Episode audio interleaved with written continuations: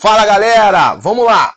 Olha só, o artigo 30 do Decreto 7.508 de 2011, né, ele vai falar para a gente assim: as comissões intergestores pactuarão a organização e o funcionamento das ações e serviços de saúde integrados em redes de atenção à saúde, sendo.